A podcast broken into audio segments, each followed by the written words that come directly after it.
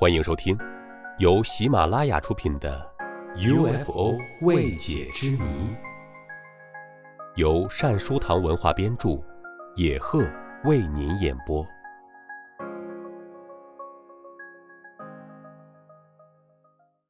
第四十二集：土耳其人拍下 UFO。二零零八年十月二十八日，英国《太阳报》报道，夜间值班员亚琴亚尔曼今年早些时候，在土耳其的一个院子里拍下了一段飞碟视频。这一令人震惊的视频，据称是有史以来最重要的 UFO 影像，画面中甚至还有外星人的模样。四十二岁的亚尔曼和一些居民称，他们在伊斯坦布尔一间院子附近目击到了 UFO。UFO 五月至九月一直在那一个地区出没。亚尔曼称：“我们不知道那些东西是什么，我们数次对他们进行了拍摄，我们完全不清楚他们是什么东西。当我看到他们时，我很激动，我想让世界知道。” UFO 确实存在。视频的长度近两个半小时，画面中有各种不同的东西，有飞碟状的飞行器和悬浮在夜空中的灯光。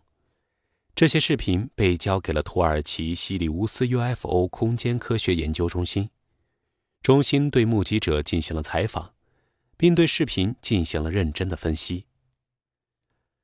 国际 UFO 研究者哈克坦·埃克多甘称，在这一令人震惊的录像画面中，人们可以清楚地看到 UFO 的外形和它们的金属结构。尤为重要的是，对这些物体的画面放大后，人们可以看到里面的实体。我们与所有的目击者进行了对话，对两个半小时的录像进行了仔细分析。在进行所有的分析后，我们的结论是，录像百分之百是真的。